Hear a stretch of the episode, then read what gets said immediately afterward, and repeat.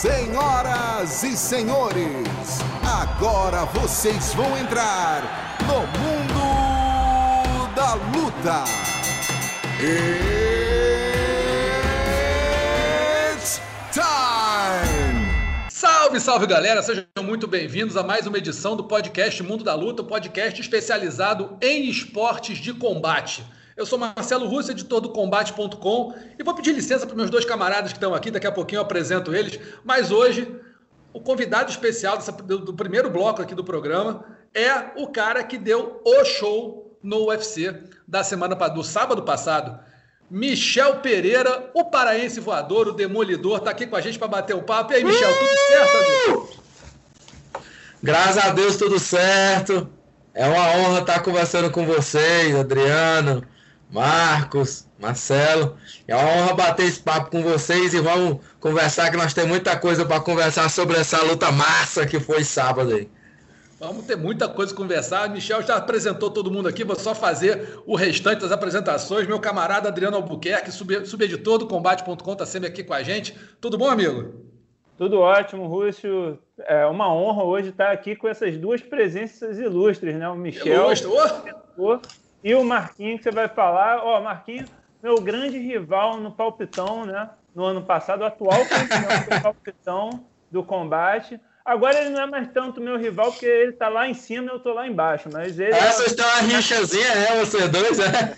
Tem isso? Tem... Ih, tu não sabe de nada. Não! Nosso outro convidado aqui, Marcos Luca Valentim, produtor aqui do canal Combate, TV Globo, Sport TV. Marquinho, muito bom ter você aqui, depois de muito tempo aqui de volta aqui ao, ao podcast. E para falar daí de né, evento, mais evento, e esse sujeitão aí que tá a bater um papo com a gente. Tudo bom, irmão? Tudo certo, prazer estar aqui também. Já estou me divertindo antes de falar, já estou gargalhando já aqui. Michel, Adriano, Russo, prazer estar com vocês. Ainda tô, a apresentação desse cara aí no sábado foi sensacional. Então temos bastante coisa para falar, inclusive principalmente do que esse cara está trazendo para dentro do octógono, o que ele continua trazendo, né, as melhorias que ele vem apresentando e até onde pode chegar essa fera aí. Exatamente isso. Vamos começar logo então nosso primeiro bloco. Só lembrando que a gente divide o programa em três assuntos principais e depois tem a eleição do nocaute, da finalização e da vergonha da semana. A vergonha da semana, a gente até. Michel, a gente vai falar um pouquinho disso aqui daqui a pouco. Mas, Michel, vamos começar aqui batendo papo contigo. Eu vou, eu vou tirar um pouquinho só da luta e falar o seguinte: qual é a sensação de acertar aquela bolacha na cara depois de ter do cara ter te, te, te, respeitado lá na pesagem. Conta pra gente a sensação de dever cumprida, não é? Rapaz, eu tô puto até hoje com aquele tapa que aquele bicho me deu. Tu é doido, é? Não se bate, cara, na cara de homem assim. Não...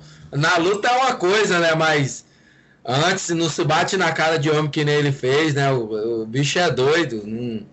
Eu tava assistindo, toda hora eu assisto aqui os, os vídeos que as pessoas me marcam. E eu tava vendo, caraca, esse bicho é, é, é muito safado, né? Mas tava vendo o vídeo, né, da pesagem que eu apontei pra ele, vou te pegar, e peguei mesmo. Ele se lascou comigo. E ele ainda meteu aquele, aquele, né? É, que, que ia me matar, o safado. Mas, graças a Deus, a gente é, é, conseguiu fazer tudo o que queria fazer na luta. E, eu falei que eu ia pegar ele. Eu falei para os meus amigos, para todas as pessoas, que eu ia descontar esse tapa. Que não ia ficar assim, não. E foi o que aconteceu. Adriano. É, Michel, ele se arrependeu, então, né, bastante de ter dado esse tapa aí, né? Depois ele te pediu desculpa, fez algum. conversou com ele. Deve ser difícil, né? Falando russo com brasileiro, com inglês, mas chegou a trocar uma ideia com ele depois? Não, não, nem, nem vi mais ele. E que, que eu acho que se a gente tivesse topado, ia lá mais tapa ainda. Que, que eu tava puto com aquele bicho, eu fiquei com raiva dele. Não, não se faz isso de, de dar tapa na, na cara do, de homem, não, não se faz essas coisas. Eu fiquei muito mordido com ele. Marquinhos. Eu acho, eu estava até tendo essa impressão aqui mais cedo conversando, e no dia também conversei com alguns amigos que o primeiro round, é, ele é um cara agressivo, né? Só tem no, as vitórias todas por nocaute. A gente imaginava que talvez o primeiro round pudesse ser mais disputado, pudesse ter mais aquela pancadaria aberta, mas você desde o início controlou. E aí eu tive a impressão que ali no segundo round ele já se retraiu e sentiu assim, cara, acho que não vai dar. Eu acho que ele deu uma travada e aí você cresceu. E você percebeu isso durante a luta? A gente, claro, com o ginásio vazio, com a arena vazia, a gente ouve o corner falando muito, né? É hora do show, olhar de campeão, a gente consegue ouvir o corner falando. É, você acha que você sentiu ele travando ali, você cresceu, ou já era um plano seu crescer a partir do segundo round? É, eu sou um cara que eu treino muito bem, né? Eu treino é, é, é muito. Eu sou um cara muito bem focado na minha época de treinamento. E nos meus treinamentos, eu treinei para me crescer no round. Eu não sou aquele cara que luta e aí os rounds vai passando, faz é cair, não. Nos meus treinamentos, eu já treino para mim crescer. Se for cinco rounds, tu vai ver só eu crescendo durante todos os rounds.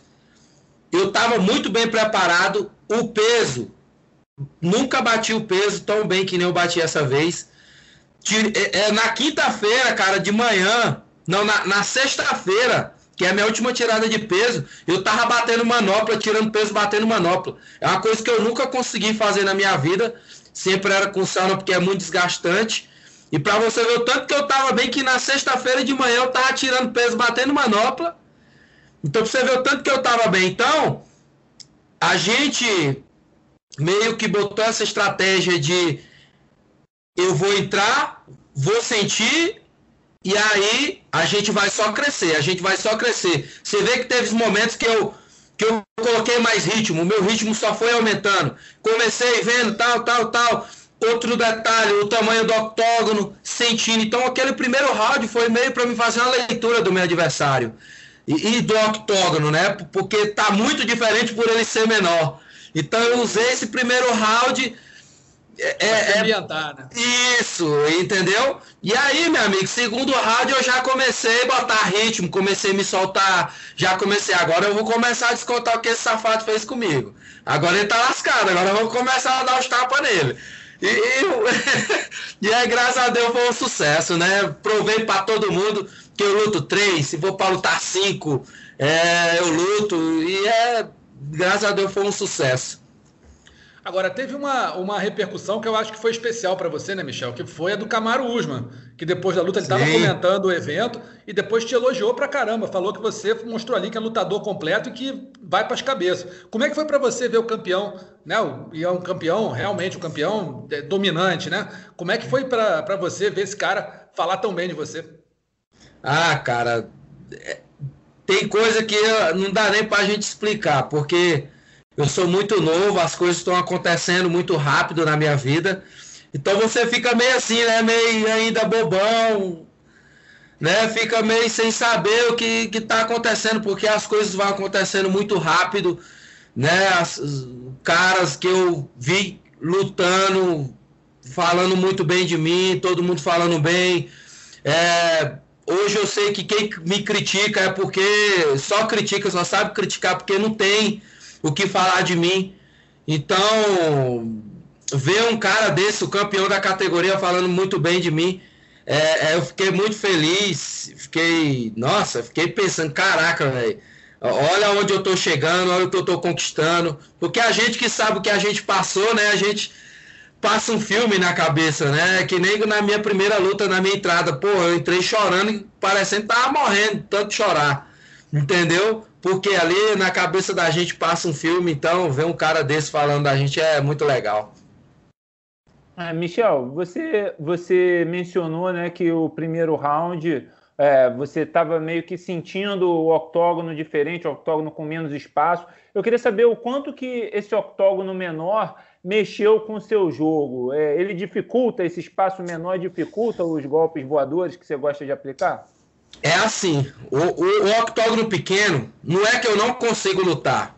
Eu luto, consigo lutar normal. Só que ele bloqueia um pouco o meu jogo, porque eu preciso de espaço para me tirar um salto, eu preciso de espaço para fazer as coisas que eu faço. Não é que eu não consigo lutar com menos espaço, eu luto. Só que se fosse maior octógono, aí vocês iam ver o que, que eu ia aprontar, cara. Teve um momento na hora da luta, eu, eu, eu pensei num golpe meu, que se eu faço esse golpe, nunca ninguém tinha visto, nunca ninguém fez. E se eu faço esse golpe, cara, nossa senhora, aí, aí que o trem tinha ficado mais louco ainda.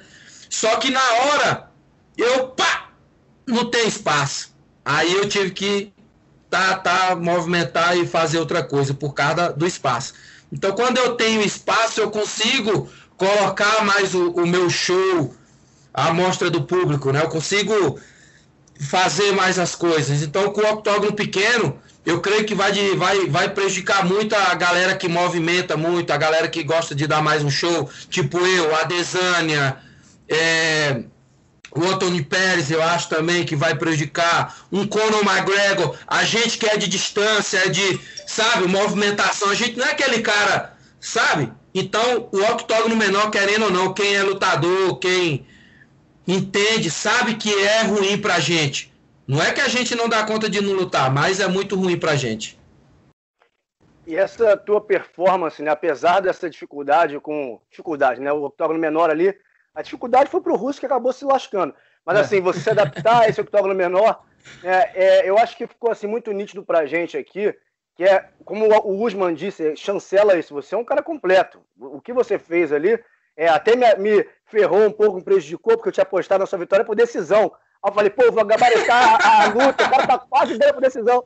Aí depois finalizou o, o, Eu falei, bom, foi lindo, né? Foi maravilhoso. É, enfim, e aí assim, a gente começa a ver que você tá realmente preparado para tudo e é muito bom, porque, como você falou, quem te critica é porque tem algum tipo de inveja, porque não tá gostando. E tem um receio de.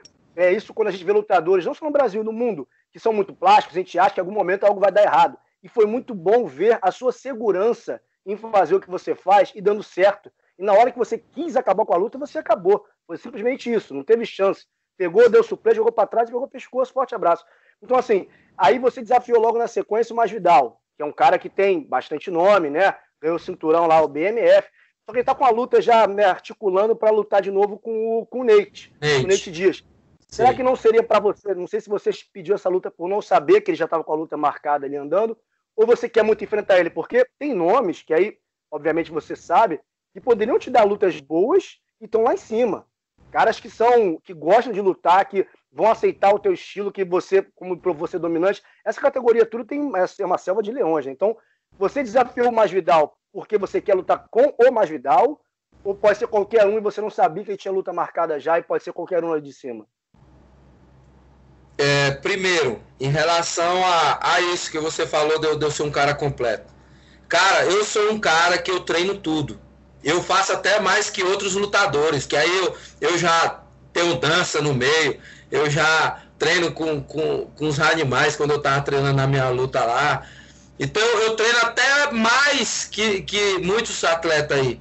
Então eu treino jiu-jitsu, eu treino wrestling. Eu, se você pegar minhas lutas com Diego Sanches, eu não peguei uma queda ainda. Eu eu tenho jiu-jitsu, eu tenho boxe, eu chuto, eu joelho. Então, é, é, é, eu me acho um cara completo. Eu sou um cara que, que nem eu costumo falar. Do jeito que a música tocar, minha amiga, eu vou dançar. Entendeu? Então, assim, é, eu fui muito criticado pelaquela minha derrota, né? E hoje, graças a Deus, graças a Deus, o que eu falar, o que eu falar, eu tenho poder, eu tenho moral no que eu falar, porque eu falei que eu perdi a minha segunda luta por causa do peso.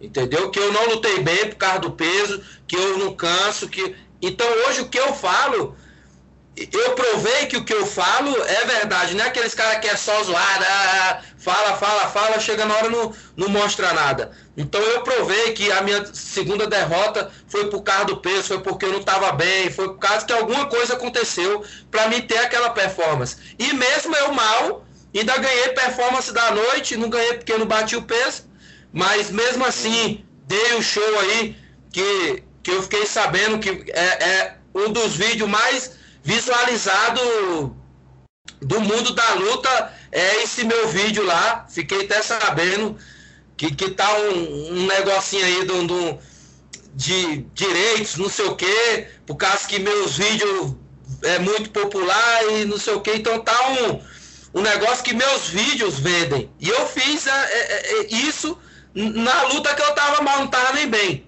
Né? O que aconteceu na segunda? Que eu pensava que eu tava bem e não tava né? E aí eu comecei a fazer quando eu vi, vixe, deu um BO no meu corpo aqui, meu corpo tá estranho, não tá como é que é pra tá. E aí quando eu fui ver, já, já tinha lascado. Então, O que eu falo hoje, se eu falar, ó, se tu quiser vir lutar o extra comigo, eu luto contigo. Se tu quiser lutar só boxe comigo, eu luto contigo. Se tu quiser lutar só Muay Thai, eu luto contigo. Então eu não tenho. Se tu quiser só fazer preparação física, o físico, eu faço contigo. Então, graças a Deus, eu tenho moral para falar e, e, e, minha palavra tem peso quando eu falo. Eu provei tudo que, que eu falo e o que eu sempre falei. Eu sou um cara para dar show, eu sou um cara que eu luto 5 rounds, 3 rounds, né? Então, graças a Deus, eu estou conseguindo provar tudo. E em questão do, Mas, do Jorge Masvidal, as pessoas têm que entender, gente. Eu tenho. Nem eu sei quantas lutas eu tenho, cara. Eu tenho, se eu não me engano, é 36, se eu tiver errado. Não, mas vamos jogar 36 lutas. Você pega aí, tem cara que não tem, é, tem muito mais nome que eu e não tem o tanto de luta que eu tenho. Então as pessoas têm que entender que eu não sou um cara que estou começando agora, estou chegando agora. Não, é porque o cara entrou primeiro que eu no UFC, tem mais idade e tal, tá mais tempo que eu lá. Mas eu tenho capacidade para enfrentar qualquer um da minha categoria. Por que eu escolhi o Rosmas Vidal, ou o Nate Dias, ou um Conor McGregor, ou um, um Anthony Pérez? Porque, cara, eu não tô ali é, é por, só por vitória, só por resultado, não, cara. Eu gosto com que. Foi que nem hoje, ainda agora, eu de manhã, o cara, um fã mandou uma mensagem assim, pô, Michel, você fez a gente ter vontade de assistir o UFC. Cara, pra que é melhor do que isso, cara? Isso é show. Isso eu tinha quando eu ia ver o antes lutar. E, e, eu não tenho mais, acabou, não tem, cara. Porque os caras hoje em dia tá tudo indo, faz aquele feijãozinho com arroz ali e fica naquela fuleiragem e aí? Então eu penso em lutar com o Masvidal, com o Nate Dia, com o Conor, com. Não é porque os caras têm nome. Porque eu sei que eu vou construir meu nome dentro do UFC. Eu quero estar com os caras para nós dar um show, fazer uma onda e, e, dar um ibope. E eu faço a onda, ele faz outra. E nós se esbagaça lá dentro. E ó, a luta da hora, todo mundo ganha com isso. O UFC ganha, os fãs ganham. E volta aquele amor pelo, pelo esporte. Entendeu qual é a minha visão? Uhum. Perfeito. Agora, ô Michel, um tempo atrás aí o Dana White falou o seguinte: o lutador é tão bom quanto a última luta que ele fez. Você fez um lutaço agora, no sábado. Foi a né, performance da noite, tá aí rico, vai queimar dinheiro, vai, vai acender charuto com nota de 100. Todo mundo já sabe disso. Bem que eu queria, nossa é, senhora. Mas a gente Ei. Eu peguei foi duas derrotas seguidas, meu amigo. O cara, né, é. duas derrotas seguidas e eu invisto muito nos meus treinamentos, né? Então tava um pouquinho aperreado, tava precisando. Então, tava precisando e chegou. E Mas chegou, a minha, a minha pergunta é a seguinte é, você botou a, agora o sarrafo está muito mais alto. Né? O que esperavam do Michel, esperavam o Michel aqui, depois dessa luta, estou esperando o Michel aqui.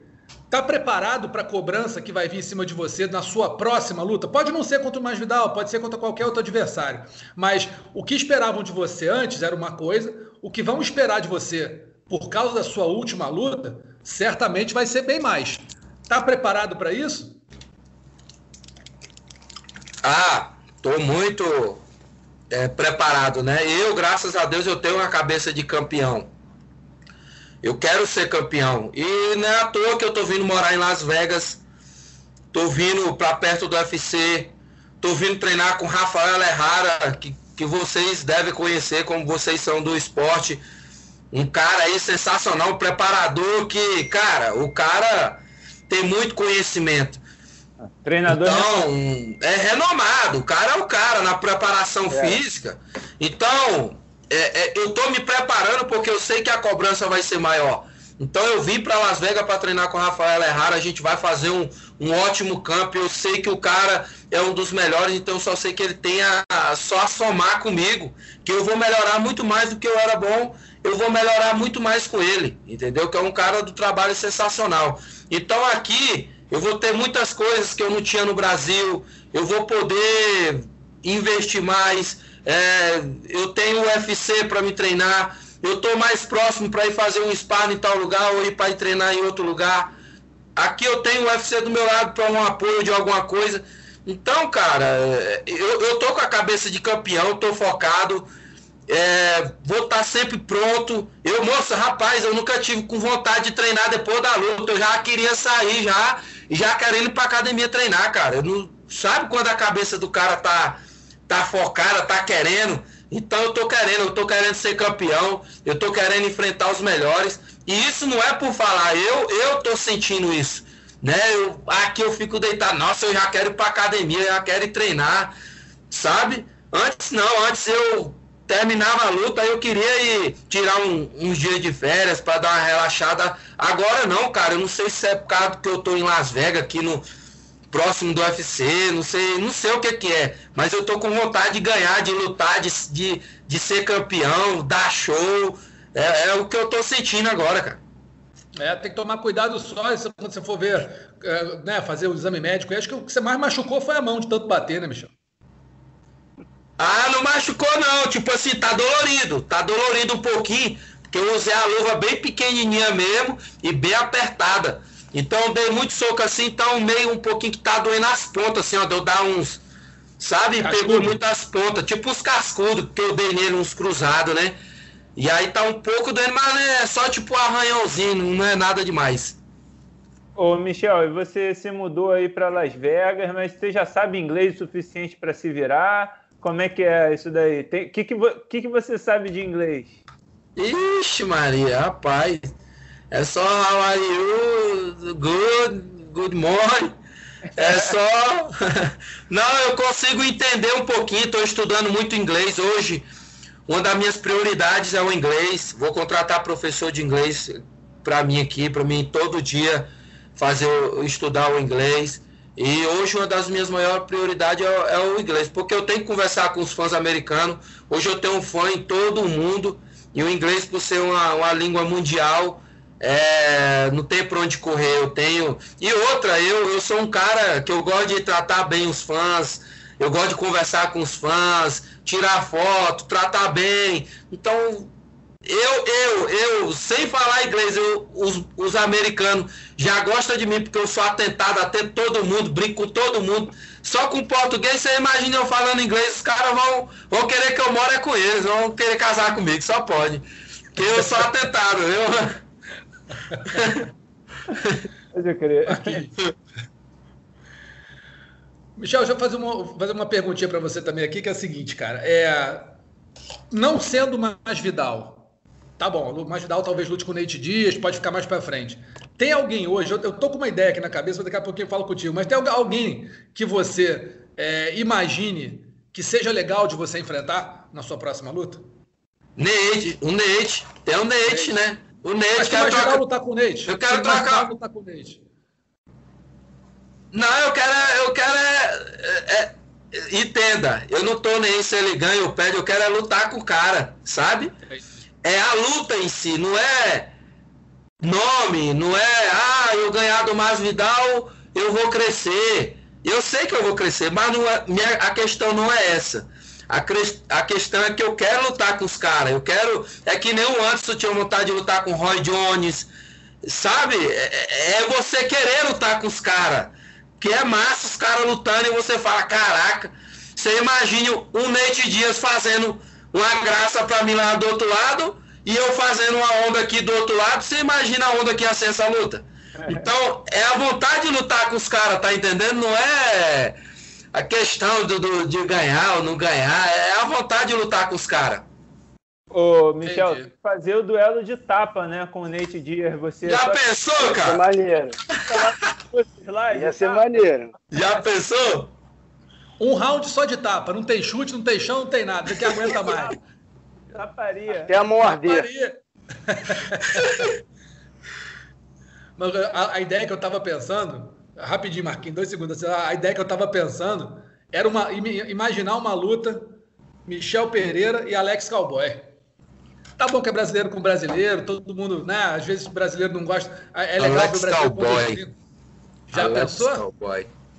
Não, não. Eu não tenho vontade de enfrentar brasileiro, não. Tem tanto, é. tem tanto cara para nós bater, vai bater no brasileiro. É nós brasileiros tem que bater no. Tem russo, a, todo tipo de gente.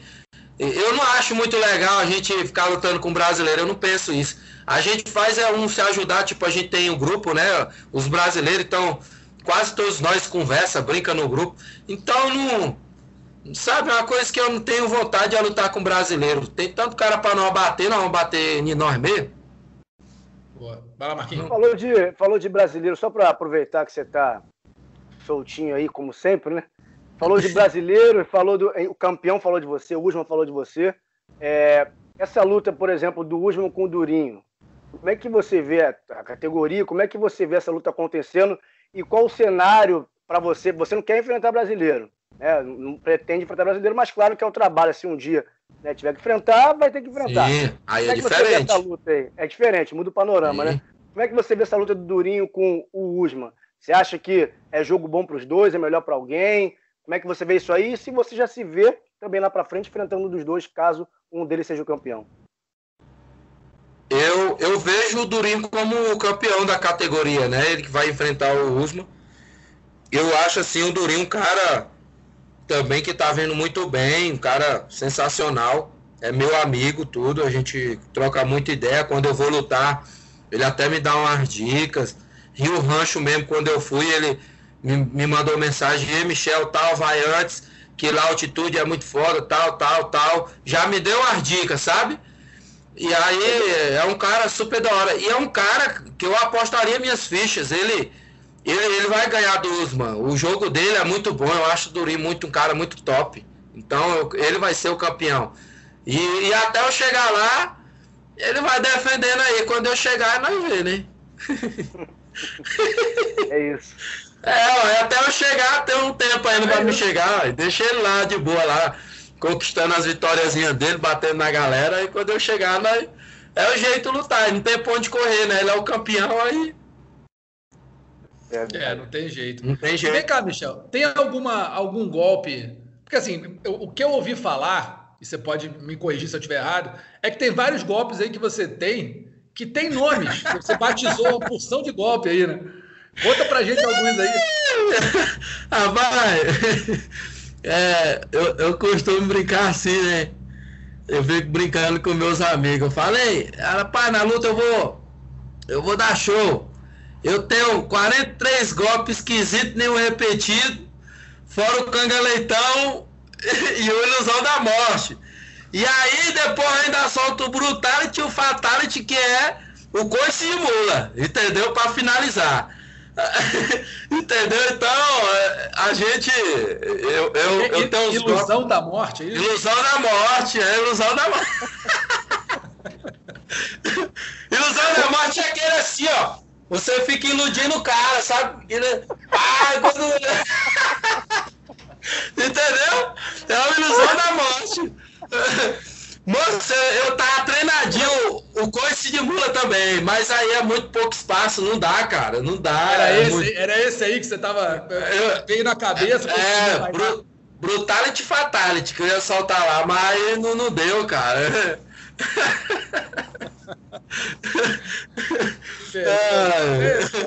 Vai lá, Adriano.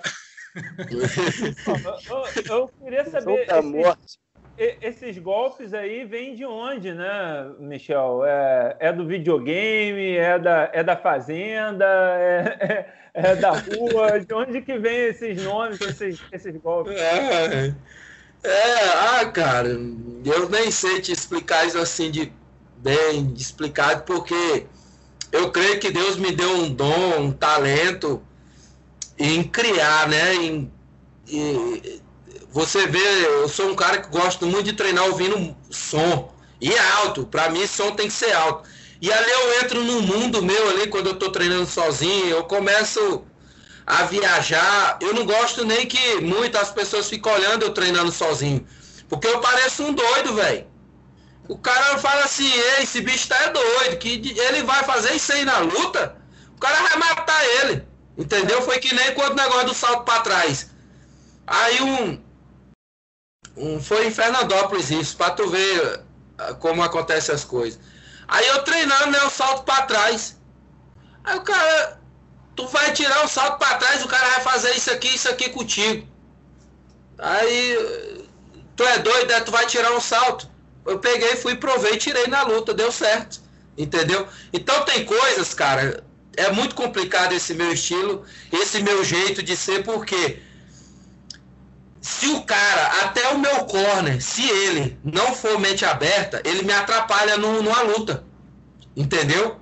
Me atrapalha demais numa luta, cara, porque minha mente começa. Segurar, né? Se minha, minha cabeça começa a viajar, eu começo a, a, a endoidar lá dentro lá.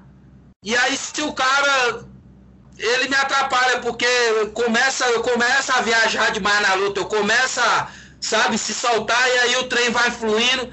E aí se o cara ficar. Que nem eu, eu assisti uma luta do Anderson. Que o Anderson de guarda baixa e o treinador. Levanta a guarda, levanta a guarda. Rapaz, isso é eu. Eu, tempo aí, ah, deixa eu mandar esse cara aqui e, e, e pra casa catar batata aqui. Que vai atrapalhar. O até falou pra ele, calma, né? Então assim, eu, eu quando eu tô treinando, tem, tem uns meus dias que eu tô mais soltinho, que eu tô com vontade tal, aí eu coloco minhas músicas e aí eu começo a inventar. Eu começo, pá, eu vou fazer isso aqui, tal, tal, faço, aí vou treinando. Quando vê, meu amigo, sai esses golpes muito loucos aí, doido aí. Marquinhos.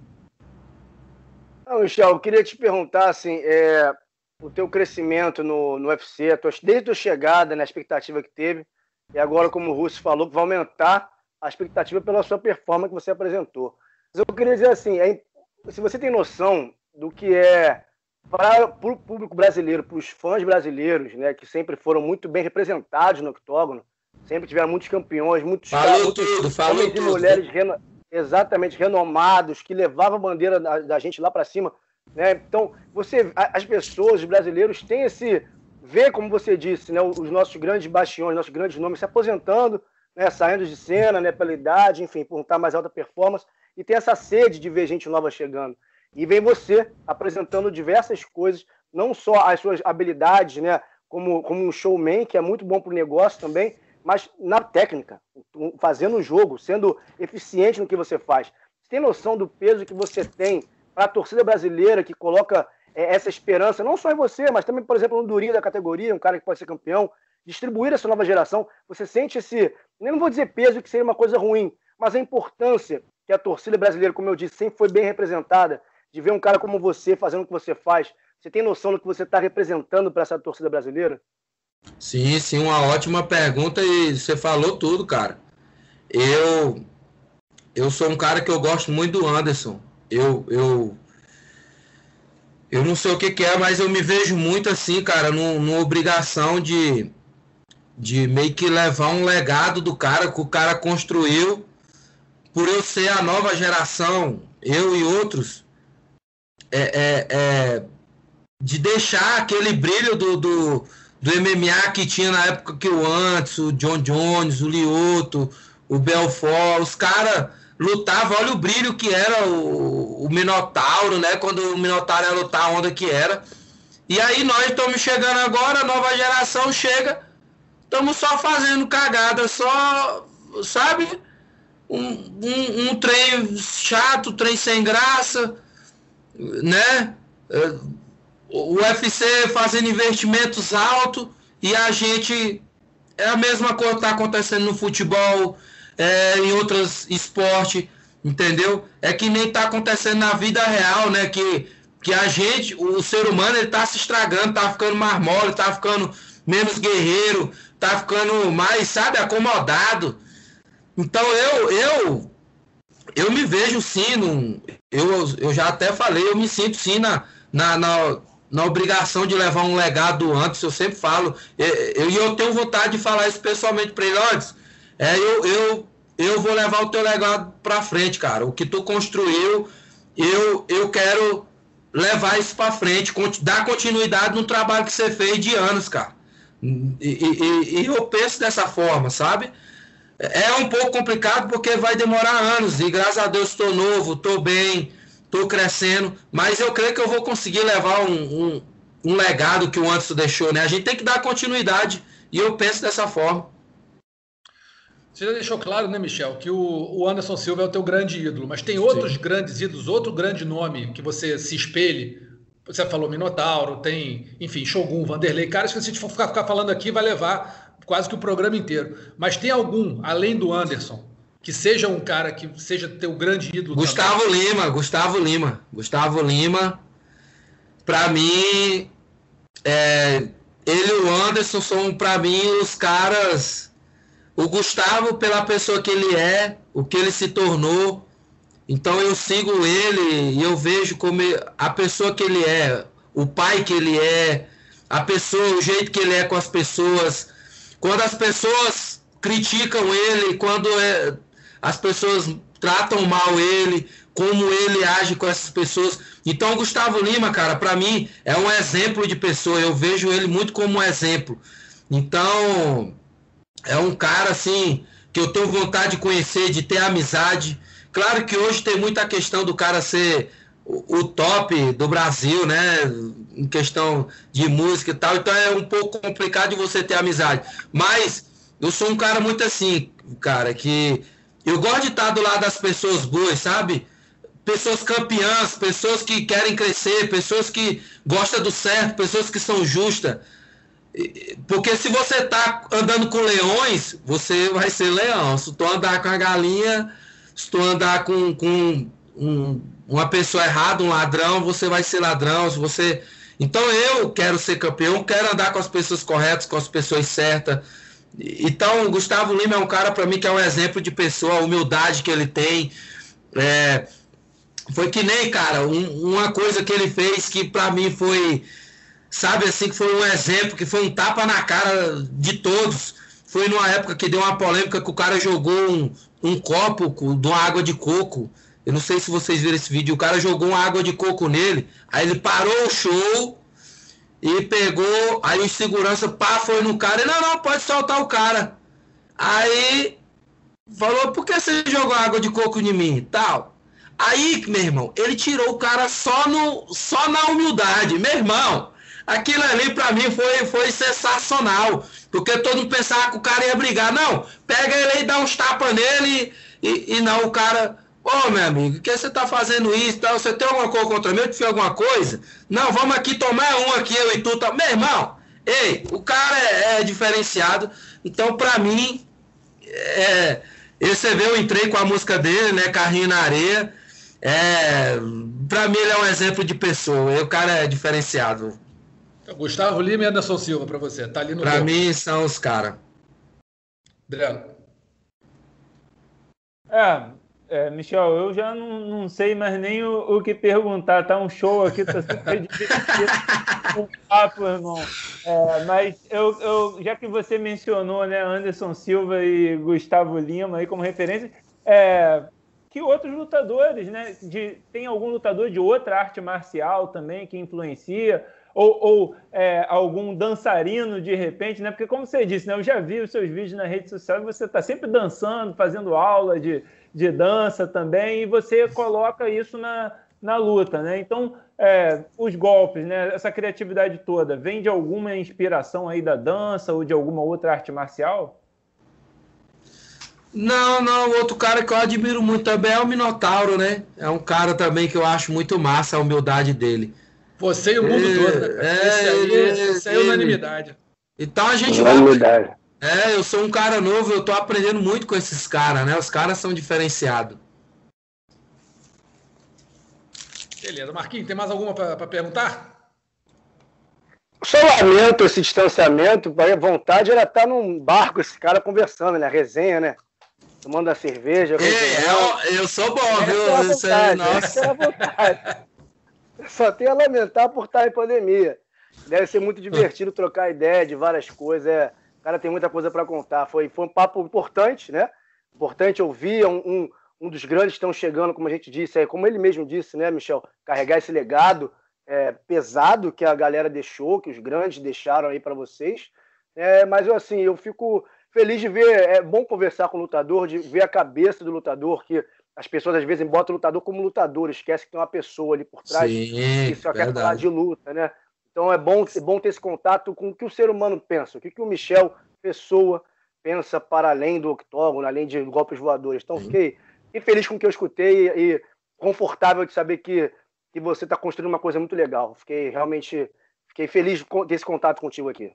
Obrigado, valeu mesmo. Verdade. Estamos bem representados aí no, no, peso meio médio, no MMA, como o Michel falou, né? Ser brasileiro no MMA é igual ser americano no basquete. Já espera Sim. muita coisa, não tem jeito, né? Então o Michel está aí consciente da responsabilidade que tem. Não é pressão, mas é uma responsabilidade. Você levantar a mesma bandeira do Anderson Sim. Silva, do Minotauro, do Shogun, do Vanderlei e tantos é Aldo e tantos e tantos, não é para qualquer um. Michel, é, hoje, tem, hoje, hoje tem gente assim, né, que pergunta por que eu entro com a bandeira do, do Brasil e dos Estados Unidos, né? Boa, responde aí. É uma coisa que é, as pessoas vão entender eu falando agora. Eu sou um cara, velho, que eu venho da, da mesmo lá de baixo. Sou um cara que tinha vontade de ter as coisas e nunca tive. Então, eu sou um cara que eu vim mesmo da pobreza mesmo, da necessidade. Então, assim, eu depois que eu vim para os Estados Unidos, cara, os Estados Unidos é, é, abriu minha cabeça, me deu oportunidades. É, aqui eu, eu posso ter coisas que eu não posso ter no Brasil. E, e, e o, americanos, cara, é, me mostraram coisas que que eu não aprendi no meu país assim, que eu só fui descobrir aqui. Por exemplo. Pelos caras ser justo, coisa de empresário, ser justo com as coisas, sabe? Umas coisas que eu falei, caraca, passei a vida todinha, eu não sabia disso no Brasil, cheguei aqui nos Estados Unidos,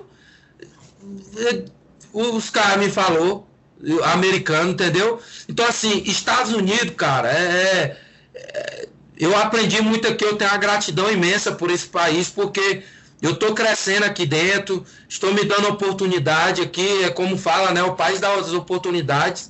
Então, eu tenho muita gratidão pelos Estados Unidos, né? E, e, e por isso que eu levo a bandeira do país que eu amo e a, e a bandeira dos Estados Unidos agora, porque, cara, eu nunca tive condição de comprar um carro. Aqui, claro que hoje eu consigo comprar um carro no Brasil também, mas Aqui eu mal cheguei, hoje eu posso comprar um carro, cara.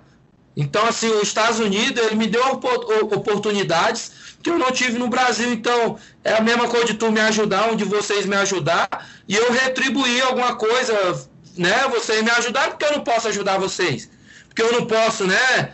Levar um, um, uma logo de você, alguma coisa. É o que eu faço com os Estados Unidos, cara. É gratidão por esse país aqui. E, e é isso, por isso que eu levo a bandeira do Brasil e dos Estados Unidos hoje, porque é um país que eu amo também, é um país que eu moro e, e só tenho a agradecer, né, esse país aqui e os americanos. Perfeito, doutor. Ó, muito obrigado pela entrevista, pelo bate-papo que o Marquinhos falou. Dá para a gente ficar num, num boteco aí mais pelo menos umas quatro horas trocando ideia, falando de tudo. Parabéns pela pessoa bacana, né, sincera. Valeu, valeu. Você é. Estamos aqui na torcida pela próxima luta e esperar aí o Michel Pereira, de repente, pegar aquele cinturãozão, botar aqui no, no ombro e, e ensinar para não, não ensina para os homens, não, deixa só aqui com a gente a ilusão da morte. Essa é é, tem o Pitionate, tem o Pitionate, o Reverstrand, tem um bocado de golpe aí. Aos poucos vocês vão descobrindo aí os golpes. Se esquenta não. Valeu, meu irmão. Obrigado, Obrigado mesmo, cara. Um abraço para você. Valeu. Tá aí Michel Pereira batendo papo com a gente aqui no Mundo da Luta. Valeu, galera. Valeu. Obrigado, hein? Tamo junto. Bom, a gente agora vai aqui para o segundo assunto, já falou com o Michel Pereira, que faz parte desse segundo assunto, que é o UFC. Overin versus Sakai, na luta principal, Alistair Overin acabou nocauteando o Augusto Sakai no quinto round, numa luta, né? Até conversar com, com vocês também. Uma luta que a gente tinha o Overin como, como favorito, mas ele mostrou talvez uma maturidade que eu não tinha, tenha visto no Overin das outras vezes, que foi conseguir trazer o Augusto Sakai para dentro da estratégia dele. Aquilo de ficar na grade, trazendo o Sakai para a grade, cansando o Sakai para depois conseguir impor o ritmo dele, né, Adriano? O que, que você achou dessa luta? Achou que o Overin é, surpreendeu também nesse, nesse, nessa estratégia dele? Não, surpreender não, Rússio, porque ele está se revelando já há algum tempo um lutador mais estratégico, né? É, mas é, é, chega até a ser, acho que uma decepção, assim, uma frustração, assim, ver que esse, lado está manifestado agora e não mais cedo, quando ele tinha capacidade física né, total, aquela, aquela, aquele primor da, da, do auge físico dele, né? Porque ele antes era um cara que você, que todos considerávamos como ah, um brutamonte, que, que vai na brutalidade mesmo, e tinha aquele estigma também, né, de que quando ele tomava uma pancada, ele dobrava e se entregava rápido. Maldição do pezão. Exatamente. É. Mas, mas ele, é, ele agora ele está muito mais estratégico, muito mais tranquilo. Eu, eu vendo a luta, eu fiquei pensando, cara, de repente o Overin, há uns dois, três anos atrás, ele tivesse lutado essa luta muito diferente, teria vencido mais rápido até, né? Eu, eu comentei na semana passada a, a, que ele tinha uma, uma diferença de velocidade maior, né? Ele tinha uma vantagem na velocidade em relação ao Sakai, e nessa luta eu não vi isso. O Sakai, na verdade, estava no mesmo ritmo dele, na mesma velocidade. Isso é o que? É a capacidade dele física né, que está é, recuando com o tempo. Decrescendo, né? Decrescendo. Tem que ser estratégico, ele tem que jogar no, no cansaço do, do, adversário, tem que jogar. E, e, uma coisa que eu esperava que ele fizesse, né? Quando ele começasse a tomar porrada, ele ia botar para baixo, mas não foi só porque ele começou a tomar porrada, foi porque era a estratégia dele. Ele sabia que ele não podia ficar ali trocando muito tempo com o Sakai, porque o Sakai é um cara pesado, é um cara forte com, com um punch, e ele ia ter que botar para baixo alguma hora. O que, que ele foi fazendo? Né? Foi desgastando ali o, o Sakai, acertando muito golpe na linha da cintura. Né? O Sakai depois revelou que sentiu a costela, né? É, é, deslocou duas costelas no clinch, e aquilo ali foi, foi minando ele até o, o Overin conseguir o nocaute. Então, assim, uma grande performance do Overin mas eu fico pensando assim se ele ainda é um contender viável. Se ele tivesse essa estratégia, essa mente que ele tem hoje, há uns dois, três anos atrás, ele para mim estava ali para ser o próximo desafiante. Mas agora eu não sei se ele traz um desafio grande para o Miocic ou para ou outros caras da divisão como o Enganu, de repente, né? É, pode ser. Na verdade, esse é o cobertor curto da vida, né, amigo? Você tá, ter experiência nunca chega com, com pouca idade. Não tem jeito. Agora, Marquinho, é, analisando agora o lado do Sakai, o que, que, você achou da performance do brasileiro? Onde você achou que o brasileiro poderia ter, é, não vou dizer vencido, né, seria muito óbvio, mas é, o que, que, ele podia ter feito de diferente para anular um pouco essa estratégia do Overin? O Sakai começou bem, os dois primeiros rounds, até acompanhando na, os tweets né, lá de fora na transmissão, o pessoal dando os dois primeiros rounds de maioria para o Sakai, foram rounds apertados. Eu também entendi o Sakai melhor nos dois rounds, então ele estava bem. Os chutes que ele deu lá embaixo, né, pegando aqui nesse músculo da fíbia, aqui da, da tíbia, da fíbula, estavam fazendo resultado, o Overin sentiu, e estava bem, ele estava bem. Só que aí entrou em jogo uma coisa absurda que o Overin tem, que é uma vasta experiência. É, é além da estratégia, é a é experiência. É e detectar o que está acontecendo. O Wolverine lutou com todo mundo, de várias gerações, melhores dos melhores, K1. O clinch do cara é animal. Então o Sakai começou a é, ir para o clinch, aceitar esse clinch, não à toa, foi, saiu prejudicado do clinch. O clinch do Wolverine é muito brutal. É, é, um, é um cara, de novo, de K1. É uma é elite da trocação. Era uma escola ali do Curitiba, excelente, a escola holandesa, excelente também. Só que a experiência falou mais alto. Então acho que o Sakai estava tendo um bom jogo, estava se dando bem. É, a luta ia se encaminhar, não é, larga para nenhum dos lados, estava se encaminhando ali, talvez. Eu tinha até postado no quinto round, no nosso, no nosso palpitão, o Over vencendo por decisão, né? É, eu achei que estava indo como, imagina, como imaginava que estava sendo, achei que o Over fosse virar nos rounds pela experiência. Só que faltou, eu não digo nem que faltou ao Sakai, porque é até cruel cobrar a experiência de um cara tão novo. É, e aí ele vai aprender com isso que aconteceu.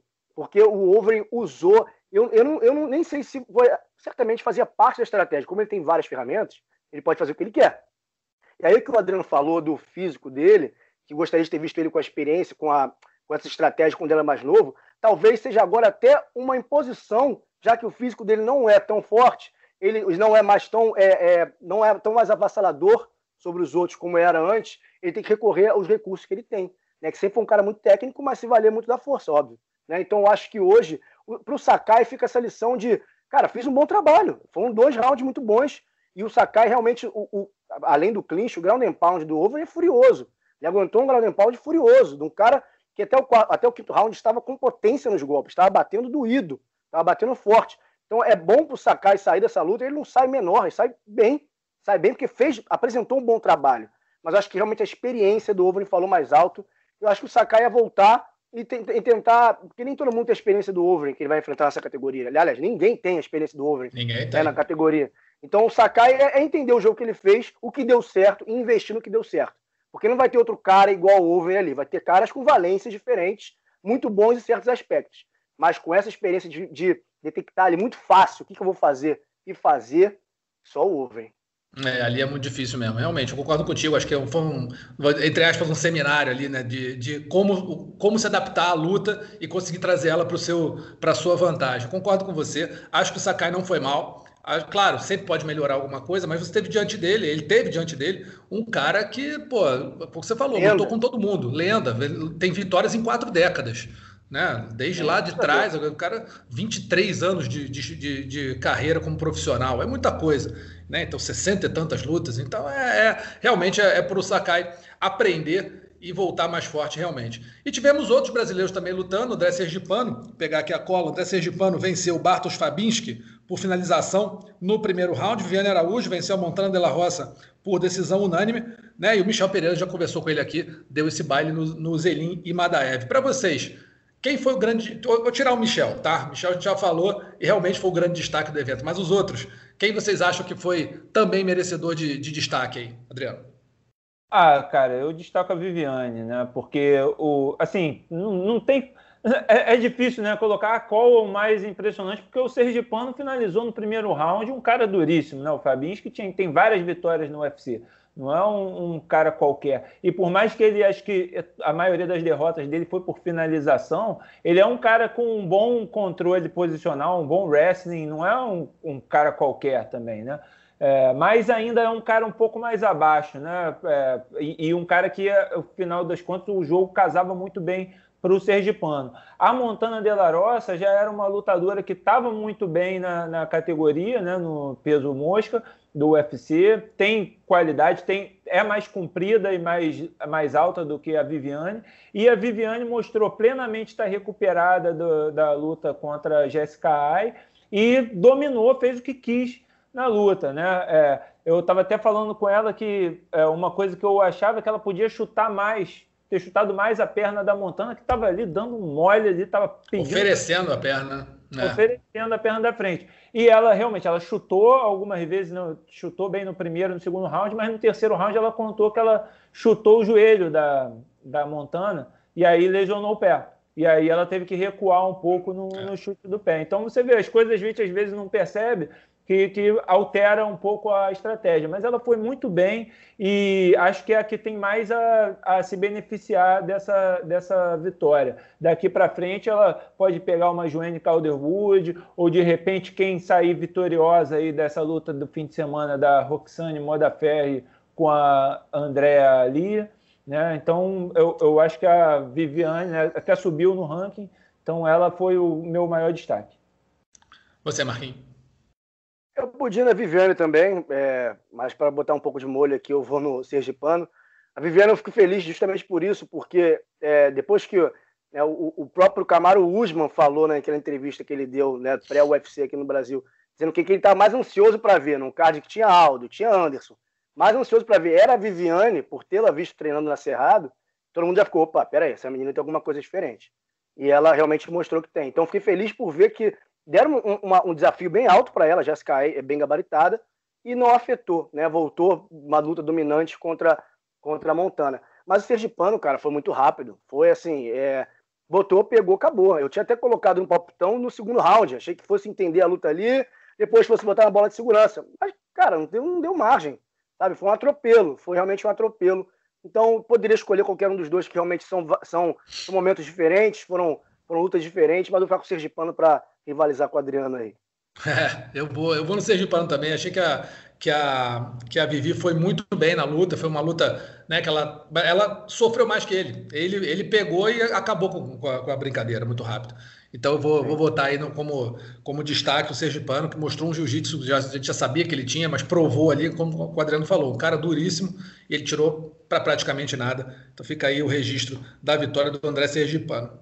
A gente vai para o nosso terceiro e último assunto dessa semana, o UFC Watterson versus Rio, que acontece lá em Las Vegas também, às 18 horas de Brasília, do próximo sábado. O combate, o combate.com Sport TV. O combate transmite tudo com exclusividade. O Sport TV 2 e o combate.com transmitem as duas primeiras lutas do card preliminar e o site acompanha o evento todo em tempo real, card principal, às 9 horas da noite também de Brasília. E aí, vou começar com o Marquinho nessa, porque tem um, um, um caráter muito interessante nesse evento que eu não sabia. Eu, depois, que ela, depois que ela falou, me chamou muito a atenção. Que a Angela Hill é a primeira mulher negra a encabeçar um evento do UFC. A gente teve grandes lutadoras e tudo, mas não, não tinha me caído isso. É significativo isso, né, Marquinhos? Ter uma, ter uma, uma mulher negra sendo a primeira a, a, a encabeçar um evento do UFC, fazer uma luta principal do UFC. É, é, significativo, eu também não, não sabia desse dado, né? Fiquei sabendo a partir do momento que ela falou, né? Que foi, foi falado isso, eu também não sabia. É, é significativo a partir do momento que a gente, a gente falar que é significativo. É, e tem que ser falado que é significativo até se, isso se tornar normal. Porque, claro, óbvio que ali dentro é, as mulheres vieram muito depois, né? Com, com o próprio Dana White, aquela frase emblemática, mulheres nunca vão lutar na UFC e tudo mais. É, e você vê a Angela Hill lutar, é uma mulher muito boa, obviamente, fazer um main event, tem uma, tem uma, uma simbologia que nos homens não tem. É, porque os homens sempre lutaram. Tinha, tem, tinha muito negro lutando, como até hoje tem. É uhum. mais normal, é, é, tranquilo ver isso. Ninguém olha para um Overy fazendo main event. Ninguém se espanta, né? Event. Não, é. não tem. Mas é, é, é, preciso que se normalize isso também, que fique normatizado isso, entre as mulheres também. Porque são poucas. São poucas. O MMA não é um esporte barato para que tu consegue comprar uma luva, consegue comprar um monte de coisa. Não à toa temos várias histórias de lutadores que moram na academia, cresceram morando na academia. Né? Histórias que são bem comuns aqui no Brasil, inclusive. E para a mulher ter isso é importante, porque não só a mulher é, saber que ela está em qualquer lugar, que ela pode fazer o que ela quiser, ninguém manda o que ela quer, tem que fazer ou não, e a mulher negra ver que sim, olha lá, a mulher do UFC lá chegou lá fazendo uma luta principal. Posso fazer isso também. É, quem é. faz pouco caso da representatividade é porque se vê representado em tudo. Não pode se fazer pouco caso disso. Né? Para quem não pode se diminuir certas Concordo dores, totalmente. não ser empáticos. Então, é legal isso, é muito, tem uma simbologia muito forte, é legal isso também. E que ela, que ela faça uma boa luta, né? Que é uma lutadora muito boa. Não acho que vai ser uma grande campeã, não imagino um futuro brilhante assim, mas eu gosto muito de vê-la lutando. Overkill, o apelido dela é mó, mó, mó impositivo, assim, né? Então, legal, acho legal esse dado. Não, e não só isso, também ela é muito durável, né? Ela fez lutas aí, tá, tá, lutando seguidamente, direto. Só vou fazer uma correção rapidinho, ela não é a primeira negra a encabeçar o evento, a primeira americana negra a encabeçar o evento. A gente teve Amanda Nunes, Germaine Randami, enfim, você teve sim, várias sim. outras. Mas é a primeira americana negra a encabeçar um evento do UFC, o que também, nesse momento, é ultra representativo. Não é só, né? Se a gente achou representativo quando a gente falou ali erradamente que é a primeira mulher negra, mas assim, a primeira americana negra, nesse momento, encabeçando um evento, eu acho que é uma bola dentro do UFC, né? Sim, sim. Pelo momento dos Estados Unidos também, né? Pelo momento é... do. Eu nem acho que tenha casado essa luta com essa mentalidade, mas é o que eu tô falando. Cabe a gente explorar isso, cabe a gente dar a importância que é isso de fato tem. tem. É verdade. Adriano, falando um pouco da luta, Michelle Watterson contra Angela Hill, o que, que você acha que tem nessa, nessa luta de tão especial e quem que você pode, é, é, quem que você acha que pode é, levar a vitória aí? Olha, Rússio, é uma luta bem complicada, né? Uma, uma luta difícil. São, são duas garotas que gostam de trocar, né? Duas mulheres que, que gostam de trocar. Então, acho que a gente pode ver uma luta bem interessante por conta disso. Né? Elas têm é, tamanhos muito semelhantes também. A Angela Hill tem um pouco mais de é, envergadura, né? Do que a Michelle. É, também tem um pouco mais de volume. Assim, cara, eu vou te dizer, é uma luta que eu tô na dúvida sobre quem vai vencer, né? A, é, a, a Watterson, uma, uma mulher que chegou muito bem cotada no UFC, né? Tava muito cotada, mas ela não vem numa grande fase.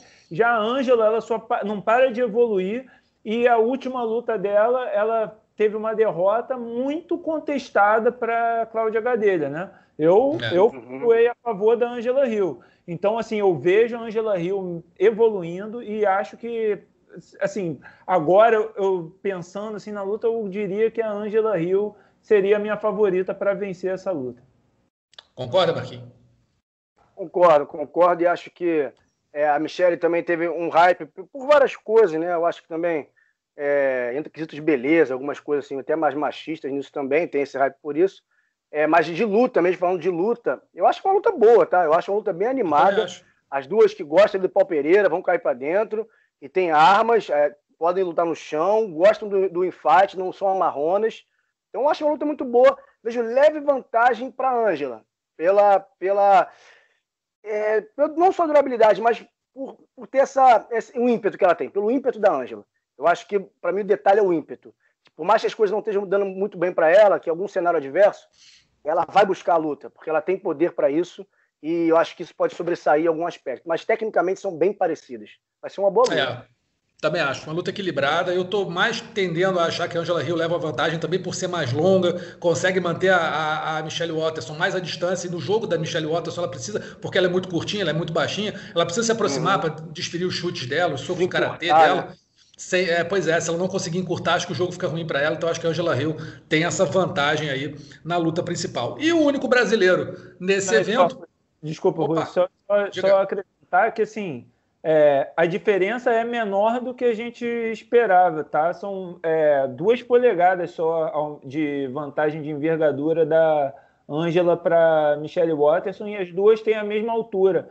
Então, assim, eu também olhando, para mim parece que a é. Ângela é maior. Ela tem também perna mais comprida, né? Ela tem um corpinho um pouquinho é, menor. Talvez um pouco mais curta, é, é, mais compridona, mas, mas ainda assim você vê no, no dado frio a, a diferença é, é, é, bem menor do que a gente espera. Então pode ser que a gente se surpreenda nisso, mas eu concordo com o que você falou em geral. É, mas isso é um bom dado. Esse dado realmente eu não tinha, estava indo mais no visual mesmo. E a gente tem o único brasileiro representando lá, o, o esquadrão brasileiro lá no evento, Alano Guedes, né, que ia, ia, lutar, ia ter o adversário. Quem era o adversário dele, Adriano? Esqueci o nome dele agora. Rodrigo Vargas. Rodrigo Vargas, o nosso famoso quem, saiu e entrou ninguém menos que Bob Green, que é uma pedreiraça para o Nugget, né? Acho que a luta do Nugget piorou muito. Se o Nugget estava achando que poderia ter um, talvez um pouco menos de dificuldade na, na, com o primeiro adversário, agora ele sabe que vai ter que encarar uma montanha com né, um avalanche vindo de cima para cima dele. O que, que, vocês acham dessa luta aí, Alan Nugget e Bob Green? É uma luta divertida. O Nugget não, também não estou falando que vai, né, não é muito pior que o Bob Green. O Bob Green é mais experiente e o Nugget certamente teria um pouco mais de vantagem em relação ao primeiro adversário. Marquinhos, o que, você acha dessa luta? Olha, eu acho uma luta ruim pro Nugget, assim. Não acho é. que ruim porque não casa. Eu acho uma luta ruim pelo nome, pelo lutador. É, é um cara muito experiente, é um cara que tem já lutou com várias pessoas, vários lutadores gabaritados, tem importantes vitórias, já se testou contra várias pessoas, lutadores bons, e é um cara de muito nome, é um cara que gosta de lutar em pé. É um cara que, que é, provoca, que vai para dentro, que fica sacaneando, que bate pesado, que sabe trocar, tem um boxe bem alinhado. Então, assim, eu acho que para o Nugget, é, ele se adaptar a esse jogo, eu acho mais complicado do que o, o Green se adaptar ao jogo do Nugget. Entendeu? Não é. São, são, são mundos diferentes. Eu acho que esse casamento favorece mais ao Green do que ao Nugget. O Nugget tem um jogo agarrado bom, é, tem uma capoeira solta que ele costuma usar ali para dar uma quebrada, né, pra, até para encurtar às vezes mas eu acho que, no geral, o Bob Green vai encontrar é, menos barreiras para colocar o jogo dele em prática do que o Alan Patrick vai encontrar para colocar o próprio jogo. Tomara que eu tenha errado, deve ter mais uma vitória brasileira. Mas eu acho que a luta vai ser.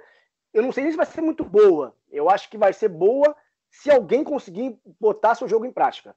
Porque se ficar toda hora se testando, vai ficar aquele negócio arranhado e não vai fluir. Então acho que a gente tem que ficar. Acho que vai ser mais ou menos por aí. Se alguém conseguir botar o jogo em prática, a luta vai ser legal. Adriano, concorda?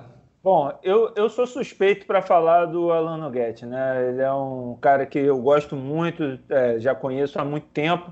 Então, assim, mas eu não vou ser maluco e dizer que ele é favorito nessa luta também. É, eu, eu, discordo da, da, seguinte, no seguinte fator. Eu não acho que ficou hum, é, muito pior para ele. Assim, a, a, qualidade do adversário obviamente piorou. Ficou, ficou, é um cara muito mais difícil de se enfrentar. Mas, por outro lado, é uma luta que dá uma projeção para o Alan Noguete. Pode dar uma projeção. Ele ia enfrentar um cara que ele vencendo ou perdendo, as pessoas iam dizer quem é esse cara, não iam dar o valor necessário. Se ele vence um Bob Green, ele vai para outro patamar, as pessoas começam a considerar ele outra coisa. Então, é claro que é muito mais difícil, o casamento é complicado, porque é um cara que é difícil de colocar para baixo e que aplica um volume muito grande de golpes, né? mas eu acho que o, o é, pelo menos vale mais a pena ele enfrentar um cara desse do que enfrentar um cara desconhecido. E para mim, o caminho do Nugget é claro também é, agarrar e botar para baixo. Ele pode trocar, a trocação do Bob Green é muito mais justa, muito mais certa, com muito mais volume, então vai ser difícil, o Nugget vai depender de acertar um daqueles golpes de capoeira dele, né, mais é, plásticos, assim, e que o Bob Green tem uma esquiva muito boa. Né, vai ser difícil dele conseguir encaixar isso. Eu acho que o, o jeito é atrair mesmo o Bob Green, botar para baixo, agarrar e, e e é, confiar no jiu-jitsu que o Nugget tem muito bom, treina com uhum. jacaré, né? Então, é, a esperança, minha esperança é que ele consiga impor, fa fazer isso. Mas eu vejo como muito difícil também e acho que o favoritismo é claro do Bob Green.